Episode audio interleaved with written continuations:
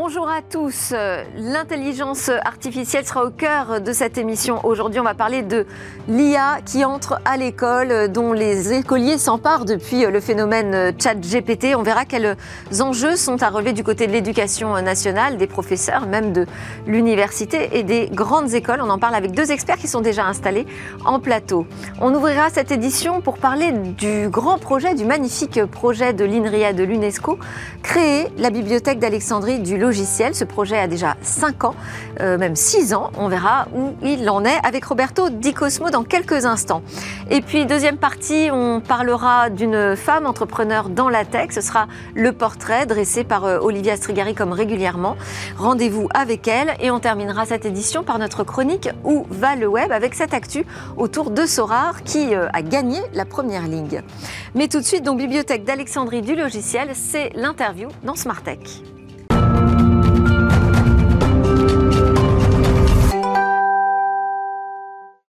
Avec moi en plateau ce matin, Alain Goudet, directeur général adjoint en charge du numérique et professeur de marketing à la Neoma Business School. Bonjour. Bonjour. Vous êtes avec Guillaume Leboucher, fondateur et président de la fondation LIA pour l'école. Bonjour Guillaume. Bonjour Delphine. Et tous les deux, vous allez nous aider à comprendre un peu ce qui se passe là avec l'arrivée de ChatGPT, de Bard demain, euh, cette intelligence artificielle qui débarque à l'école. Qu'est-ce que ça bouscule?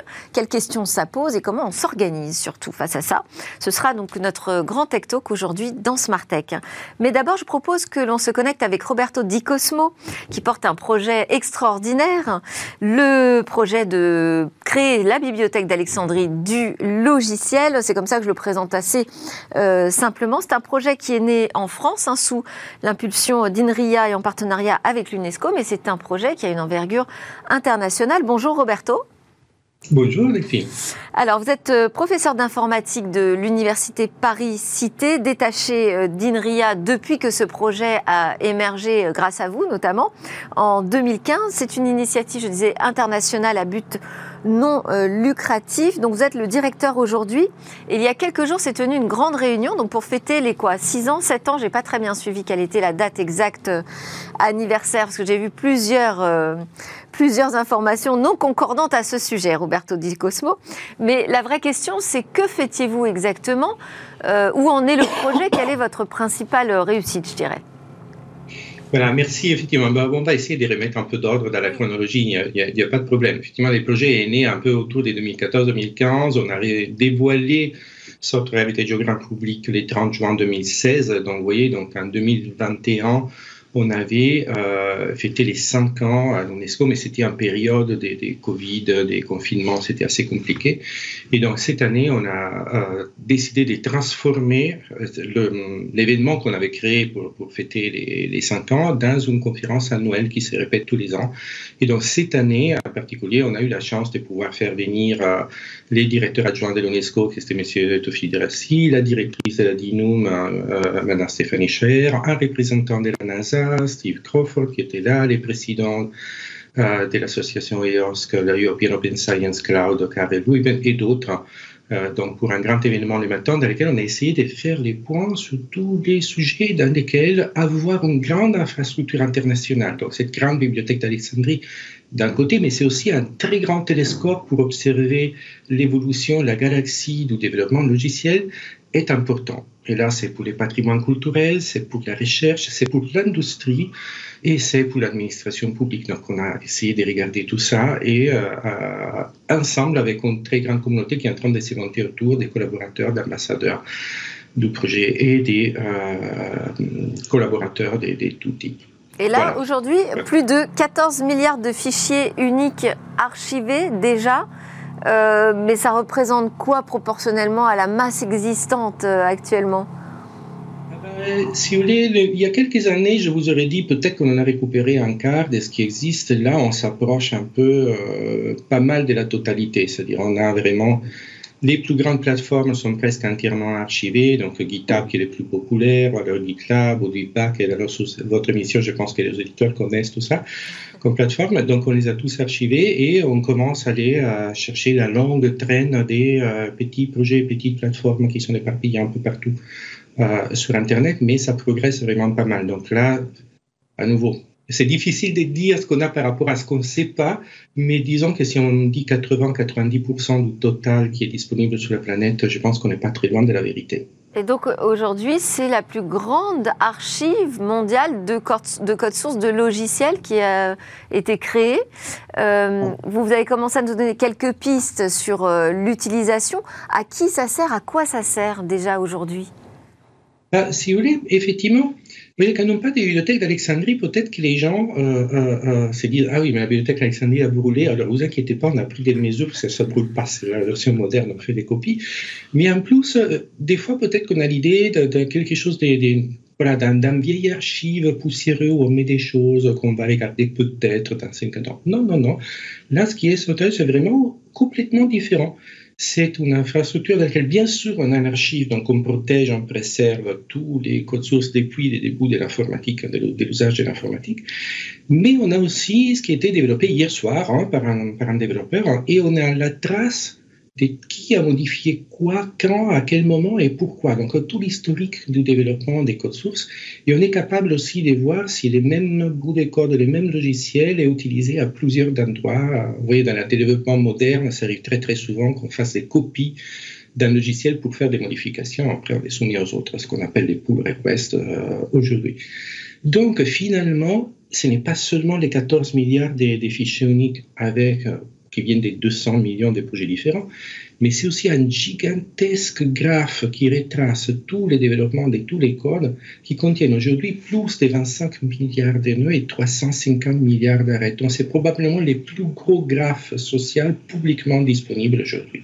Il y en a d'autres graphes, hein, les web, etc. Mais disons, publiquement disponible, pas possédé par une multinationale. Je pense que ce que nous avons construit est le plus grand. Évidemment, il y a des applications en cybersecurity, il y a des applications pour la recherche, on construit une infrastructure pour la science ouverte. Les chercheurs déposent les codes sources qui sont utilisés pour prouver les résultats dans leurs articles, vous voyez.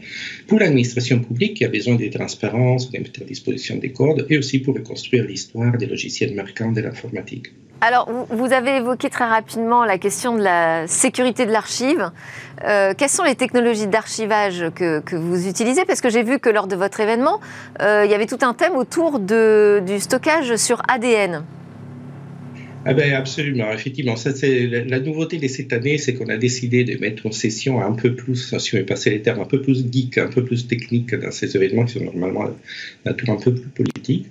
Donc là, on s'intéresse effectivement à faire en sorte qu'on puisse euh, préserver les codes aujourd'hui, c'est-à-dire à, faire plusieurs copies de façon qu'on puisse analyser plus facilement et que, bon, s'il y a un accident technique aussi, on se fait pirater, ce qui peut arriver à tout le monde. Donc, nous, on ne prétend pas d'être meilleur que les autres, mais qu'il existe des copies euh, ailleurs. Donc, il y avait euh, un haut responsable de l'ENEA, c'est une sorte de COA euh, italien, qui va construire les premiers miroirs mondiaux euh, dans les centres de superordinateurs qui est localisé à Bologne, dans lequel il y a quatrième ordinateurs mondiaux, hein, qui est en partie italien, en partie européen. Mais on s'est aussi intéressé à comment on pourrait préserver ce type de connaissances sur les très long terme avec des coûts très faibles. Et donc là, on a eu l'intervention de Marc Antonini, qui est le porteur d'un projet spectaculaire ici en France, s'appelle Molecular Active, qui vise à utiliser des brins d'ADN ou alors des polymères, si vous voulez, pour stocker de l'information sur les très très très long terme. Vous voyez, l'ADN a la particularité qu'il peut durer très longtemps et euh, ça ne coûte rien de le maintenir, il suffit que ça soit un peu à l'abri d'humidité. On est encore incapable de séquencer aujourd'hui l'ADN des mammouths qui ont existé il y a des centaines de milliers d'années. Et, ils sont toujours là, hein, les, les brins d'ADN, on peut le faire. Donc, si on arrivait à encoder les logiciels importants, après il faut décider lesquels, dans ce type de technologie, on serait capable de les préserver pour 10 000 ans sans aucun problème. Mais bon, ça, c'est les très, très, très long terme. De l'autre côté, on a les courts termes, c'est-à-dire avoir des copies à côté des superordinateurs qui permettent de faire des analyses massives, effectivement, de trouver des vulnérabilités, de pouvoir suivre. Bah, euh, vous parlez aujourd'hui d'intelligence artificielle, je ne cache pas qu'on est contacté par pas mal de gens qui veulent faire euh, l'équivalent d'un chat GPT, mais en utilisant de comme base plutôt qu'aller savoir qu'est-ce qui a été utilisé pour entraîner les, réseaux neuro, euh, neuronaux pardon, euh, des temps de mon italien qui me remontent, et euh, dans, dans, ces autres plateformes qui sont fermées. Donc il y a tous ces types d'applications. Et le troisième, qui était une autre technologie portée par un collègue italien qui est un, des meilleurs chercheurs dans les domaines, qui était compresser l'archive. Comment faire? Là, par exemple, est-ce que tous les développeurs de la planète pourraient avoir des mains sous leur propre machine, sans passer pour un serveur maintenu par je ne sais pas qui, l'ensemble du code euh, développé dans leur propre langage de programmation avec un moteur de recherche qui les aide à aller très facilement c'est qu'ils ont besoin. Vous voyez, donc il y a un foisonnement des technologies diverses euh, parmi les plus fascinantes. C'est sous l'ADN, évidemment, c'est celle qui nous a fait un peu tous rêver, mais, c'est plutôt à l'horizon 5 à 10 ans. Oui, et puis c'est vrai que se posera la question de quel logiciel mérite d'être euh, archivé sur, sur un brin d'ADN. Euh, alors, ce logiciel, il prend une place euh, majeure hein, dans, notre société euh, numérique. Là, il ne s'agit pas uniquement d'aller créer une archive de logiciels libres. Vous travaillez aussi avec des partenaires, des acteurs privés du, monde numérique, Roberto Di Cosmo. Oui, tout à fait. Mais alors, d'abord, il faut quand même voir que moi, il y a une moi, je, suis dans ces mondes logiciels libres depuis un peu plus d'un quart de siècle, ce qui ne me rajeunit pas, malheureusement, mais euh, disons qu'aujourd'hui, toutes les entreprises, même les plus fermées, les plus propriétaires au monde, euh, ont tous un usage massif du logiciel libre parce que c'est juste trop difficile de tout reconstruire tout seul. Donc, on se base sur le travail des autres. Donc c'est là-dedans qu'on a concentré l'essentiel de notre énergie, c'est-à-dire archiver le plus rapidement possible tous les codes euh, des logiciels qui sont publiquement disponibles, ce qui est un peu plus que le logiciel libre. Publiquement disponible peut être un logiciel qui dit bah, vous pouvez l'utiliser, mais seulement pour un usage de recherche, par exemple. Donc on archive évidemment tout ça. Mais on va aller plus loin, parce qu'effectivement, on veut récupérer des logiciels historiques qui étaient fermés. donc là, on travaille avec des réseaux, des musées euh, de l'informatique à niveau international. il faut aller convaincre un par an les entreprises de céder des droits pour qu'on puisse les mettre disponibles de tous. Et on réfléchit aussi à la possibilité de fournir un service euh, aux entreprises, d'avoir une sorte de tiers de confiance dans lesquels les codes sources propriétaires aujourd'hui, mais qui pourraient être d'intérêt global dans les futurs, puissent être stockés en, sécurité. Euh, bon, c'est ce qu'on appelle les, les, les sortes escrocs dans la terminologie un peu technique d'aujourd'hui. Mais disons, ça, c'est aussi une piste construite, mais pour l'instant, se concentre sur la, grande, grande, grande masse de, tout ce qui est ouvert, parce que ça grandit très vite. On a observé que, si vous voulez, la, taille de notre propre archive double tous les deux ans. Voyez, c'est assez spectaculaire, la quantité de nouveaux codes qui sont produits. Là, vous, vous, voyez à nouveau pour revenir ces questions d'intelligence artificielle. Donc, on va vous dire qu'il n'y aura plus besoin de développeurs parce que, voilà, maintenant, tous les robots, ils vont faire tout à notre place moi, j'ai un certain âge qu'on voyait à la couleur de ma barbe, donc ça, ça doit être la cinquième ou sixième itération des euh, buzzwords qui vous disent c'est la fin de la programmation. Il y avait les langages de cinquième génération, les prologues, les IDE, les, modèles driven engineer, tout ça. Chaque fois, on vous dit qu'on a besoin de moins de programmeurs parce que c'est fini, c'est tout automatisé.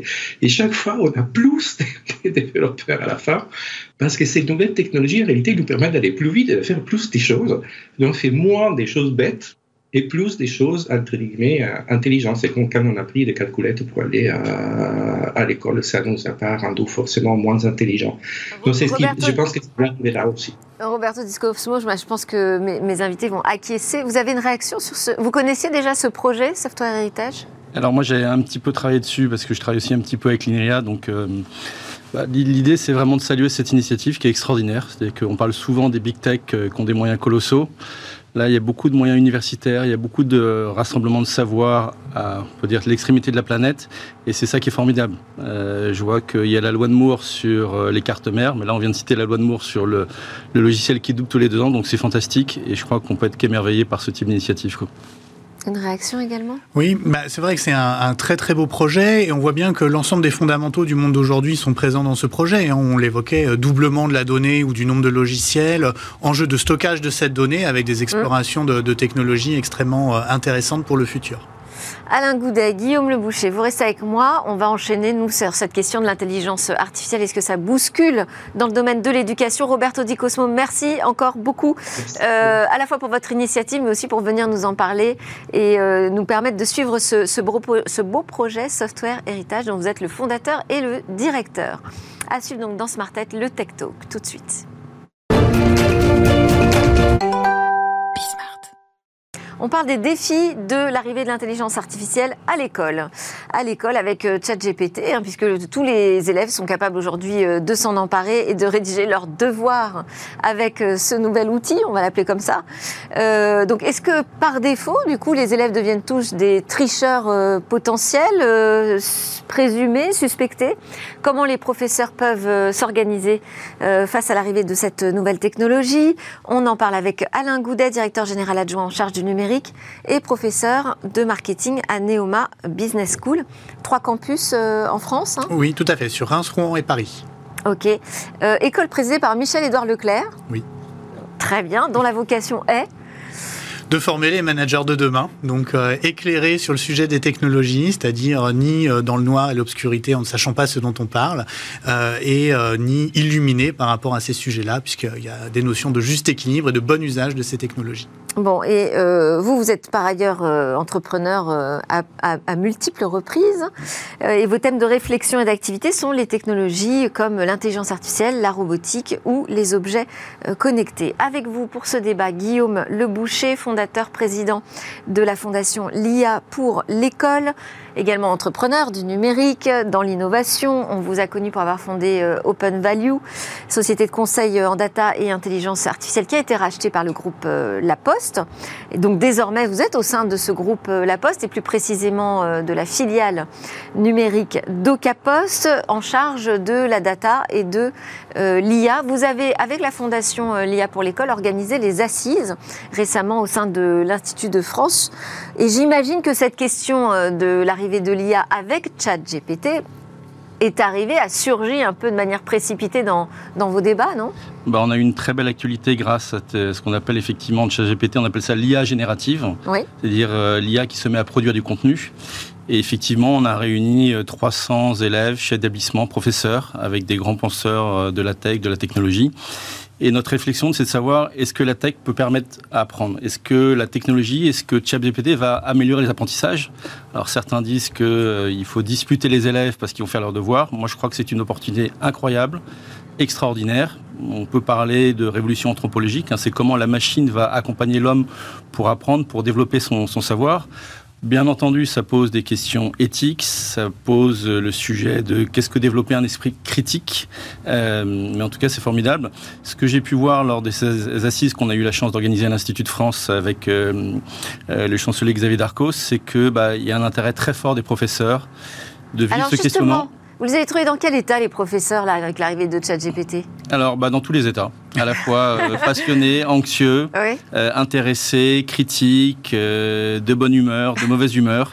tout simplement parce que qu'est-ce qu'on peut noter, c'est que quand on voit arriver un outil d'IA générative comme ChatGPT, on peut dire bah voilà, est-ce que l'intelligence humaine est remplacée? Hum. Moi, je ne pense pas du tout. Et ce qu'on essaye de discuter, de discerner avec eux, c'est comment bah on peut utiliser cette intelligence artificielle. Moi, j'aime bien parler aujourd'hui d'informatique augmentée ou d'information assistée. ça reste des mathématiques, ça reste de la, de la statistique, ça reste de l'informatique qui doit être mis au service des apprentissages. Et le thème, c'était aussi de voir bah, où on est l'intelligence humaine finalement par rapport à l'intelligence artificielle. Et à la Neoma Business School, ils sont dans quel état les professeurs avec ChatGPT? Bah, un petit peu comme l'évoquait Guillaume, hein, c'est vrai qu'il y a énormément de questionnements. Euh, je crois qu'un outil comme ChatGPT euh, vient vraiment interroger le rôle du professeur et notamment le rôle des évaluations. Et donc euh, réadresse la question du processus d'apprentissage. Quelles sont les étapes importantes? À quoi sert l'école? Et quelles sont donc les, missions du, du, professeur? Parce qu'on a vu des réactions, notamment Sciences Po qui a publié un communiqué. Nous interdisons l'utilisation de ChatGPT. Bon, on peut tout à fait le décréter, mais enfin, je vois pas comment on, on peut l'imposer, s'en assurer. Alors, le vrai Là, on a senti une petite réaction de panique quand même.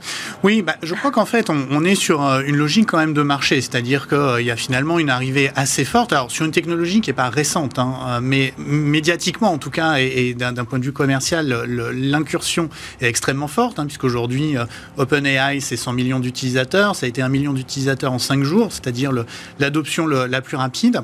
Et de fait, on, on, peut avoir le sentiment d'une nécessité de se positionner pour ou contre très rapidement. nous, on a regardé un petit peu ce que ça impliquait en fait sur, sur notre fonctionnement, donc notamment sur les sujets du plagiat, de la fraude, etc. Aujourd'hui, les choses sont très claires en fait dans la plupart des règlements des, des écoles ou des universités. C'est que le plagiat n'est pas autorisé et quand on utilise finalement le, le texte de quelqu'un d'autre, bah, soit on est entre guillemets et on cite explicitement l'auteur de ce texte, soit ça a servi de base à la réflexion et on doit là aussi sourcer l'origine de sa réflexion. Et euh, du coup, nous, on a pris une optique un peu différente qui est de dire, on va partir du principe que cet outil va être utilisé euh, par nos étudiants euh, et on va les accompagner en revanche à l'utiliser de manière efficace, correcte et surtout à le citer de manière efficace et, Alors, il y en a d'autres qui disent bah, faut arrêter les, devoirs à la maison, finalement. Ça n'a plus aucun intérêt. Alors, une des vraies questions qui se pose, c'est alors une des vraies questions qu'on pourrait déjà euh, retourner à nos chers professeurs, c'est pourquoi les élèves ont du mal à faire leurs devoirs, pourquoi ils n'aiment pas ça? Euh, peut-être qu'un outil comme ChatGPT ou Bard, tout cette IA générative, vont permettre de redonner envie d'apprendre par soi-même.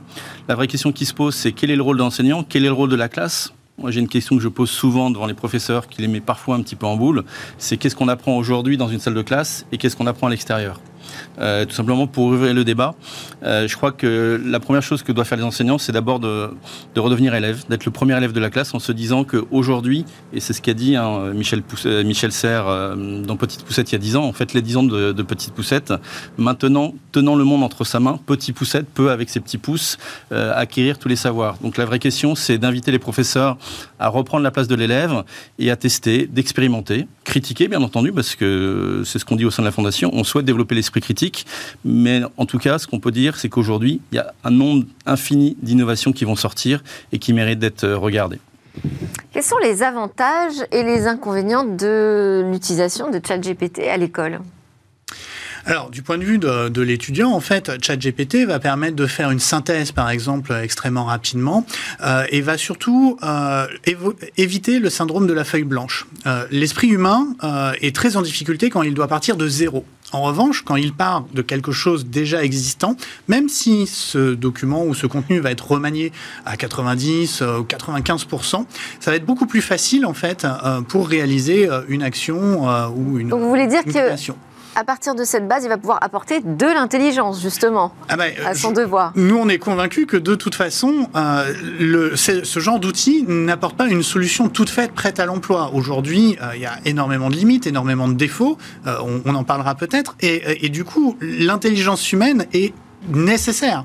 C'est nécessaire au début, dans la manière dont on interroge ces IA génératives avec ce qu'on appelle le prompt, et c'est nécessaire à l'analyse de la sortie, c'est-à-dire du résultat, pour évidemment améliorer le résultat et le rendre tout à fait pertinent par rapport à, ce qu'on souhaitait euh, produire. Inconvénients. On va quand même parler des inconvénients. Bah, les inconvénients, c'est de croire que ça va remplacer l'homme. Donc, euh, il faut apprendre à développer. Moi, je dirais le premier avantage, je reste sur les avantages, ça va développer l'intelligence humaine. Ça va nous convoquer encore plus à développer euh, notre cerveau. Ça va aussi nous inviter à travailler sur l'arrivée des neurosciences dans l'éducation. On saura dans 10 ans euh, ou dans 15 ans, euh, pourquoi des, des enfants ont des troubles d'attention, pourquoi des enfants apprennent mieux les mathématiques que d'autres, ou l'histoire ou le français. Donc, quelque part, la grande force, c'est de convoquer euh, bah, l'intelligence humaine et l'esprit critique. Alors, les inconvénients, c'est quoi? Bah, C'est qu'effectivement, on est dans la peur. Euh, moi, j'ai relu un peu une phrase de, Marie Curie qui dit que euh, rien n'est à craindre, tout est à comprendre. Ça nous oblige effectivement à quitter les émotions. Euh, j'aime bien citer aussi la phrase de Bill Gates qui dit souvent qu'on surestime une technologie à deux ans, on la sous-estime à dix ans. Je crois qu'il faut passer ces deux ans un petit peu spectaculaires, un petit peu donc émotionnels, pour entrer dans un travail de fond on, peut, on verra comment euh, la bibliothèque Alexandrie utilisera euh, ChatGPT pour coordonner, faire avancer euh, sa recherche. Néanmoins, les inconvénients, j'allais dire qu'il faut être, il y en aura forcément. Les questions d'éthique, les, les, questions de biais. J'ai vu la semaine dernière que la Commission européenne se positionnait pour poser les limites de tous les biais éthiques euh, ratio dans ChatGPT. Donc ça, ils ont besoin d'être creusés. On a le ministre Jean-Noël Barrot, hein, ministre français du, numérique, hein, qui euh, invite euh, effectivement les... Ah bah il y a toute une mesure, c'est-à-dire que... La communauté hum, à, s'intéresser aux questions éthiques que, cela pose. Alors il y a des questions éthiques incroyables. Mais ça va prendre du temps, ça. Ça, bah, ça prend du le problème, temps. c'est que, c'est à l'école, c'est tout de suite maintenant. Bah, c'est tout de suite. Hein. J'ai vu l'autre jour des étudiants en médecine qui, étaient, qui révisaient leur cours en interrogeant, donc ce que disait Alain, en faisant quelques prompts pour interroger quelques définitions de molécules Donc si l'outil se trompe, effectivement, tout le monde se trompe. Donc c'est là où quelque part, bah, il faut prendre beaucoup de mesures. Ce qui va être intéressant dans ce marché absolument incroyable, hein, ChatGPT est sorti, Bard vient d'être lancé par Google, Baidu a annoncé euh, une nouvelle IA générative dans les semaines qui viennent. C'est déjà le match entre les grands acteurs de la big tech. C'est comment chacun va se positionner. Euh, ce qui est assez marrant, c'est de voir que Google, qui vient du grand public, finalement est en train de se démarquer dans l'IA sur tout ce qui est le domaine de la protéine et de la santé. Et c'est marrant de voir comment Microsoft, qui est un acteur de B2B, mm. euh, se positionne sur le B2C en, soutenant massivement ChatGPT. C'est la revanche sur la bataille des, des moteurs de, de, recherche. Il y a beaucoup de, de, de sous-batailles qui se, qui se créent et qui sont absolument incroyables à, à assister. Alors, euh, est-ce que la solution, c'est aussi l'arrivée de ces logiciels qui permettent de détecter quand un devoir a été réalisé par euh, une intelligence artificielle? Alors c'est une piste, hein, effectivement, l'utilisation de ces logiciels pour détecter. Et maintenant, aujourd'hui, on parle de modèles de données, on parle donc quelque part de, de signature par la structure du texte, le, les, mots utilisés, la structure grammaticale, etc. Sauf que du coup, la conséquence de ça, c'est que ces modèles ne sont pas extrêmement fiables, ces outils ne sont pas très fiables. Donc en fait, euh, je crois que ce qu'il y a d'important, c'est justement de faire de euh, ces outils comme Bard ou ChatGPT un allié dans l'apprentissage. On l'évoquait sur l'esprit critique et on, on, évoquait la notion de biais. Euh, en fait, c'est extrêmement intéressant que dès expliquer comment fonctionne ce type d'outil sur des modèles de données, que ces données ont été euh, générées bah, euh, par euh, la, captation de données existantes sur Internet, donc avec des biais culturels, ne serait-ce qu'avec des biais de langage, et de permettre justement aux étudiants d'explorer toute cette variété finalement de biais pour justement aller les emmener vers développer son esprit critique et être finalement quelque part non plus focalisé sur je donne la bonne réponse au professeur, mais focalisé sur je vais me servir de cette outil pour mieux apprendre et mieux explorer un concept, euh, une méthodologie ou une, on peut, approche. On peut aussi imaginer euh, que l'élève construise son devoir et ensuite aille vérifier avec ChatGPT s'il y a peut-être d'autres notions à explorer, d'autres citations euh, d'œuvres en correspondance avec le, sujet. Exactement. Moi, j'ai vu comme vous que Stanford voulait lancer un anti-ChatGPT. pour moi, ça n'a pas de sens. Mm. Ce qui va être intéressant, c'est comment les étudiants vont lancer un anti-anti-ChatGPT pour voir comment on peut contourner d'une certaine manière, si ça fait évoluer à la fois l'intelligence humaine et les savoirs, c'est une très bonne chose.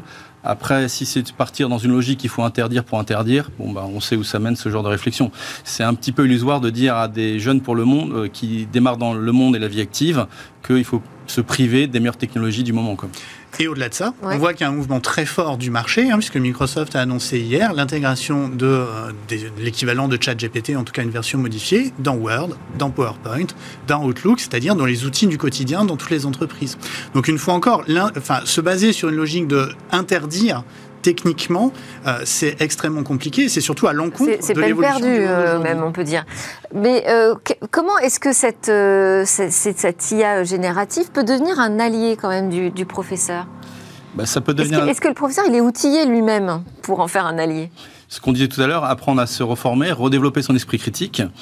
L'IA générative, c'est quoi? C'est du contenu qui est absorbé par des algorithmes et qui est resservi en fonction qu'on fasse une requête. Et, cette requête, j'allais dire, elle peut être différente en fonction des pays, en fonction de la nature, de l'environnement, de l'actualité. Il euh, faut savoir qu'aujourd'hui, tout le monde parle de ChatGPT, mais c'est une base de données quelque part qui s'arrête à fin décembre 2021. Donc on se prive de tout 2022. Ce qui va être intéressant, c'est de voir comment, bah, par métier, par thématique, on pourra rentrer dans une information encore plus sélective qui va faire tout simplement évoluer soit la recherche, soit les savoirs en école ou en entreprise. Sur euh, les, risques, on parlait de, l'éthique, les risques aussi de penser qu'on a euh, affaire à un sachant finalement, à un meilleur professeur que notre professeur quand on interroge ChatGPT.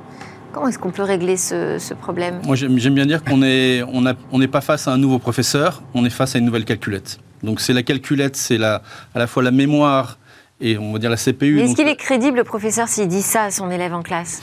Ah bah je crois que c'est tout l'enjeu. Tout l'enjeu est de dire euh, que les professeurs disent aux élèves oui, vous avez une chance extraordinaire, vous vivez dans une époque incroyable, euh, d'une des plus belles révolutions humaines. Maintenant, vous devez faire évoluer votre intelligence et votre façon d'apprendre va évoluer, mais sachez que la machine ne remplacera pas votre savoir et votre façon d'apprendre. Ça change le, quand même le statut du professeur, le regard aussi de l'élève euh, vers son professeur Alors oui, clairement, il y a une évolution en fait hein, par rapport à, cet outil. Euh, le, rôle du professeur va être justement de développer euh, la réflexion et non plus le simple apport de la bonne réponse. C'est ça. à partir de quel moment je vais me tourner vers lui en fait pour avoir une réponse, pour bah, savoir? Alors déjà, il peut y avoir plusieurs étapes. Hein. Moi, dès, dès, novembre, hein, finalement, quand l'outil est apparu, j'ai présenté l'outil à mes étudiants en leur disant bah voilà, il y a un super outil. on parlait d'intelligence artificielle. Il y a un super outil. Je vais vous montrer et je vais vous en montrer d'emblée les limites. Et en fait, il y a tout un tas de, cas de figure où finalement l'outil va se retrouver en grande difficulté parce que c'est un outil qui ne comprend pas ce qu'il dit. Hein. c'est une fois encore une approche statistique de la construction d'un texte. Euh, et, donc du coup, en fait, c'est assez facile de montrer euh, aux étudiants que cet outil va pas être un, outil pour fournir une solution prête à l'emploi. En revanche, c'est un outil, et ils le disent eux-mêmes, hein, ils m'en ont parlé en ces termes-là, euh, c'est un outil qui va permettre d'assister la réflexion et d'accompagner la réflexion. C'est quelque part finalement un, tiers supplémentaire dans la relation prof-élève, puisque on pourrait avoir un, expert, alors avec tous les guillemets qui vont bien, euh, de qu'est ChatGPT pour pouvoir justement déclencher. Et un expert qu'il faut apprendre aussi à corriger, à critiquer. Mais comme tout expert. En fait, euh, c'est pas parce que c'est un outil que la position euh, intellectuelle euh, doit être différente. et justement, c'est un, point assez clé. On a toujours appris à nos étudiants, avec l'arrivée d'Internet, les moteurs de recherche, à aller trianguler les sources, à aller critiquer tel ou tel point de vue. Là, finalement, l'approche est exactement la même. On peut positionner cet outil comme un, élément de, réflexion hein, avec lequel on va pouvoir échanger. Il y a, la vraie difficulté, c'est que euh, ChatGPT, Bard et, autres donnent finalement des vérités et des contre-vérités avec le même degré d'assertivité. Et c'est bien là où, on, le disait tout à l'heure, face à cette intelligence artificielle, il y a besoin de redoubler d'intelligence humaine, d'esprit critique, d'aller challenger en fait les réponses de l'outil. Moi, pour compléter ça, et je suis très aligné sur ce que vient de dire euh, Alain, la première chose, je crois que faut que les professeurs fassent confiance aux élèves. Euh, on est dans un monde où aujourd'hui les plus anciens apportent la sagesse, la transmission des savoirs. Mais ceux qui vont apporter l'usage et l'innovation, ce sont bien entendu les, les, jeunes. Donc les jeunes, il faut leur faire confiance. Deuxième chose, si on prend un peu plus de recul entre ChatGPT et tout ce qui se passe aujourd'hui dans le monde des jeunes, je crois que le vrai danger, c'est pas tellement l'IA générative, c'est plutôt l'économie de l'attention qu'ils ont dans leur quotidien, dans les réseaux sociaux. Euh, on peut parler, certains euh, GAFA chinois ont eu quelques difficultés avec leurs algorithmes, où on sait que ça génère beaucoup d'emprise sur la captation de l'attention de nos jeunes. Je veux dire que le vrai enjeu, le vrai risque, il est là. ChatGPT, l'IA générative, c'est un nouveau monde qui est en train d'arriver. Et moi, je dis, bah, faisons confiance à nos jeunes, c'est eux qui nous montreront le chemin. Et ça peut être un outil d'apprentissage. C'est un outil d'apprentissage. C'est un outil d'apprentissage. Mais c'est un outil. Oui. C'est une calculette. C'est une nouvelle façon de commander un savoir. Euh, pas une intelligence, ça il faut le redire, c'est en tout cas c'est mon point de vue. Alors c'est effectivement un outil. Alors contrairement à la calculette, en fait la calculette, on va est face parce que la calculette, je veux bien le, parallèle, mais là, on est face à un outil qui va évoluer très, très, très vite quand même. Hein. Et qui est une boîte noire au départ. Et en plus, voilà, on ne sait pas trop comment ça fonctionne. Le, on ne sait pas quel résultat va sortir. Et surtout le modèle de données. C'est-à-dire qu'une fois encore, le modèle de données, hein, comme c'était évoqué, s'arrête à, décembre 2021. Donc il y a plein de choses qu'on peut ajouter. Il a probablement été entraîné majoritairement sur des données anglo-saxonnes, ce qui fait que euh, si on veut explorer euh, des choses plus liées à notre culture française, bah, l'outil euh, n'est pas adapté. Et contrairement à une calculatrice, où finalement on, on, va rentrer dans une calculette des formules et, une compréhension quelque part de l'abstraction. Là, on va rentrer dans l'outil des prompts. Euh, et j'ai écrit pas plus tard que ce matin euh, un, article sur justement ce qu'on appelle l'art du prompt ou le prompt engineering. On voit bien qu'il y a encore énormément d'apprentissage à faire pour soi-même, pour bien maîtriser la capacité de cet outil à apporter une réponse. Et c'est là où il y a un vrai rôle euh, des pédagogues euh, euh, et, de l'école pour accompagner l'usage de ce type d'outils qui va se généraliser. Et, Marie-Christine Levet, sur, sur ce plateau la semaine dernière, disait bon, ChatGPT, c'est dire quoi, qui, répondre à ces questions dans, un devoir, elle ne sait pas expliquer le pourquoi et le comment. Euh, donc c'est là-dessus qu'on peut travailler aussi en classe? Alors oui, parce que euh, typiquement, ça devient un allié pour la pédagogie à partir du moment où on ne fait pas euh, réfléchir les étudiants sur, par exemple, produire un mémoire ou produire une dissertation, mais si on les fait réfléchir sur l'évolution des versions de, cette, de ce mémoire ou de, cette dissertation. Et, et là, du coup, finalement, qu'ils utilisent ChatGPT ou pas, peu importe, euh, puisque en fait l'objet de la réflexion, c'est justement la réflexion elle-même de l'apprenant. et donc, en, ces termes-là, effectivement, c'est un allié. Après, ChatGPT, vous pouvez le planter très rapidement. un mot de conclusion, je vais vous demander. Avec le, tout simplement, hein, quand vous lui demandez, la maman de Paul a trois enfants, Pierre, Jacques et Marie, quel est, à quatre enfants, pardon, quel est le prénom du, quatrième enfant L'outil va vous répondre, bah, je sais pas, c'est pas écrit dans le texte. Donc voilà, ça reste un outil qui reste encore très bête par rapport à l'intelligence humaine. Guillaume, un dernier mot? Ah bah Moi, je dirais ChatGPT dans l'éducation, c'est pas tellement l'art d'avoir la réponse, c'est l'art de poser la question. Mm. Merci beaucoup à tous les deux. Vous êtes très optimistes et c'est bien, vous nous donnez des clés sur la manière dont on peut s'emparer véritablement de cet outil qui, de toute façon, est incontournable euh, aujourd'hui. Alain Goudet, Neoma Business School, Guillaume Le Boucher, Fondation de l'IA pour l'école. On se retrouve juste après la pause. On va euh, dresser le portrait d'une femme entrepreneur dans la tech.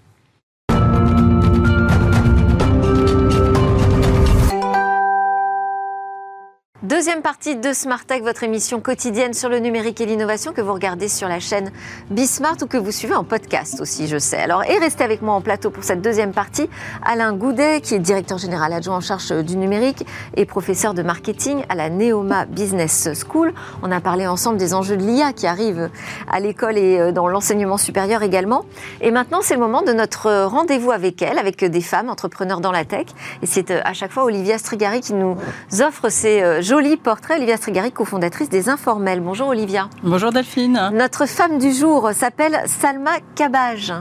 Tout à fait. Salma Kabaj, c'est la CEO et cofondatrice d'Impact Lab, qui est un accélérateur d'innovation basé au Maroc, à Casablanca. Qu'est-ce qui vous a donné envie de nous parler d'elle? Bah Écoutez, en fait, c'est à la fois son parcours riche euh, avant de monter Impact Lab, euh, très ouvert à l'international parce qu'elle est née à Rabat, donc elle est marocaine d'origine. Elle part faire ses études à Montréal, où elle découvre la vie cosmopolite euh, de McGill, où elle fait des études en économie et finance. Puis elle part à la London School of Economics à Londres. Et à l'issue de ça, elle rentre dans un cabinet qui s'appelle Oliver Wyman. Euh, qui est spécialiste dans la stratégie euh, des entreprises déployées à l'international. Elle va découvrir un parcours riche professionnellement, à la fois parce que la structure hiérarchique est très flat et donc euh, les consultants sont très autonomes, et à la fois aussi très internationale parce qu'elle va avoir des échanges professionnels avec tous les continents. Elle va aux États-Unis, en Corée, au Brésil, elle, évidemment elle parcourt l'Europe. Elle s'essouffle un peu au bout de trois ans et elle se dit j'ai envie de renouer avec le Maroc, j'ai envie de retourner au pays, donc elle va passer trois mois off et finalement, elle va trouver un job. Elle va rentrer dans un fonds d'investissement doté de 150 millions d'euros euh, qui s'appelait à l'époque Cantara, qui était géré par la Société Générale, où elle va passer huit ans à suivre euh, des entreprises euh, qui vont investir. Mais elle se dit, au bout de quelques temps, qu'elle est un peu frustrée, alors qu'elle a travaillé toute sa vie dans la finance jusqu'à présent. Elle est un peu frustrée parce que elle travaille sur beaucoup, beaucoup de dossiers, mais peu aboutissent. Donc, elle a un problème d'impact dans, son, dans son travail quotidien. Et c'est là où elle va faire la rencontre euh, du cofondateur en fait d'Impact Lab, Liet Zniber, euh, qui va lui parler justement de sa vision euh, d'entrepreneuriat, de sa vision de financement auprès des entreprises. Et lui, il a déjà établi un petit peu le plan de route et la stratégie d'Impact Lab. Et elle va le rejoindre en 2015. Donc, ils sont tous les deux cofondateurs. Et Impact Lab, qu'est-ce que c'est? C'est à la fois un accélérateur et un incubateur. Incubateur pour les startups, donc ouvert sur toute l'Afrique. Évidemment, elle explique que le tissu marocain des entreprises et des startups est plus, est plus dense et plus riche. C'est aussi pour ça qu'elle est implantée au Maroc. Mais elle va s'étendre vraiment et elle va accompagner les entreprises dans toute l'Afrique, dans tous les pays africains. Et à la fois un accélérateur parce qu'elle va aussi euh, accompagner ces entreprises, ces startups auprès des grandes entreprises. Et c'est aussi, euh, elles font aussi un travail de consulting d'innovation euh, auprès des grandes entreprises qui ont besoin euh, de s'adapter au marché, de découvrir euh, de nouvelles pistes d'exploration et aussi de couvrir des nouveaux marchés en Afrique. Voilà, donc elle est à la croisée des chemins. Et elle, donc elles, accompagnent tout type d'entreprise dans tout type d'industrie au départ. Elle s'est recentrée dernièrement sur quatre axes qui sont très présents en Afrique aujourd'hui. La mode, l'agrotech, pour les enjeux qu'on imagine, la fintech, et euh, la santé, évidemment. Voilà, donc elle, elle, accompagne des startups comme Green to, Sun, pardon, Sun to Green qui vont travailler dans l'agrotech pour régénérer les sols. Voilà, donc des startups qui vont vraiment, avec les enjeux climatiques aujourd'hui qu'on connaît, mm. les enjeux d'alimentation en Afrique qui sont très présents, accompagner ces startups dans leur déploiement. Dans la santé, ça peut être une entreprise de hum, de prothèses euh, qui s'appelle Cure Bionics, par exemple, qui va faire des prothèses accessibles pour le marché africain, ou d'autres startups qui vont accompagner les flux de médicaments et la gestion euh, des stocks et des flux de médicaments dans tous les pays africains. Voilà, donc euh, c'est des entreprises importantes pour, et un déploiement en innovation très important. Elle est très heureuse aujourd'hui, évidemment, de, de, ce, de ce job, de, ce, de, ce, de, ce, pardon, de cet accélérateur qu'elle a, qu'elle a déployé. Ils ont accompagné jusqu'à 250 entreprises depuis la naissance d'Impact Lab. Aujourd'hui, ils sont euh, sur une vingtaine de startups accompagnées aujourd'hui. Et elle, rejoint aussi à la fois euh, son désir d'impact, mais à la fois aussi son désir d'entreprise et de, pérennité en fait de l'entreprise à travers une vraie croissance, puisque l'accompagnement des grandes entreprises lui permet aussi de financer son activité au quotidien. Merci beaucoup. Euh, Olivia, je voulais juste qu'on dise un mot de, des informels. Oui, tout à fait. Notre invité euh, en plateau, euh, justement, parlait de la féminisation de la tech, qui est un enjeu important. Quelles sont les dernières news du, média Les Informels? Alors, Les Informels, en fait, on a deux nouveautés. C'est qu'on lance le on se lance dans le podcast. On lance à la fois un podcast qui va s'appeler, qui s'appelle Vue du Monde, qui va être basé sur l'actualité hebdomadaire des femmes et de carrière dans la des femmes. Et par ailleurs, un deuxième, euh, podcast avec euh, des échanges avec des femmes entrepreneurs ou chefs d'entreprise euh, qui va s'appeler Entreprendre autrement. ce sont évidemment des entreprises qui ont basé toute leur stratégie et leur déploiement sur les bases de la RSE. Donc à la fois dans le recyclage, l'écologie et les enjeux sociétaux d'aujourd'hui. Merci beaucoup Olivia Strigari, donc cofondatrice du média Les Informels. Si vous cherchez des rôles modèles pour faire des interventions dans votre business school et les inciter à, à se lancer dans l'entrepreneuriat, vous, avez un beau vivier. Merci beaucoup. Juste après, c'est notre chronique Où va le web? Dans cette séquence, on va vous parler de NFT à nouveau. Où va le web Il va vers les NFT visiblement. C'est Sorar qui vient de gagner la première ligue, nous dit Eva. La première ligue britannique débarque sur Sorar. Ce partenariat, la start-up française, en rêve depuis sa création. Ce sont les mots euh, du PDG.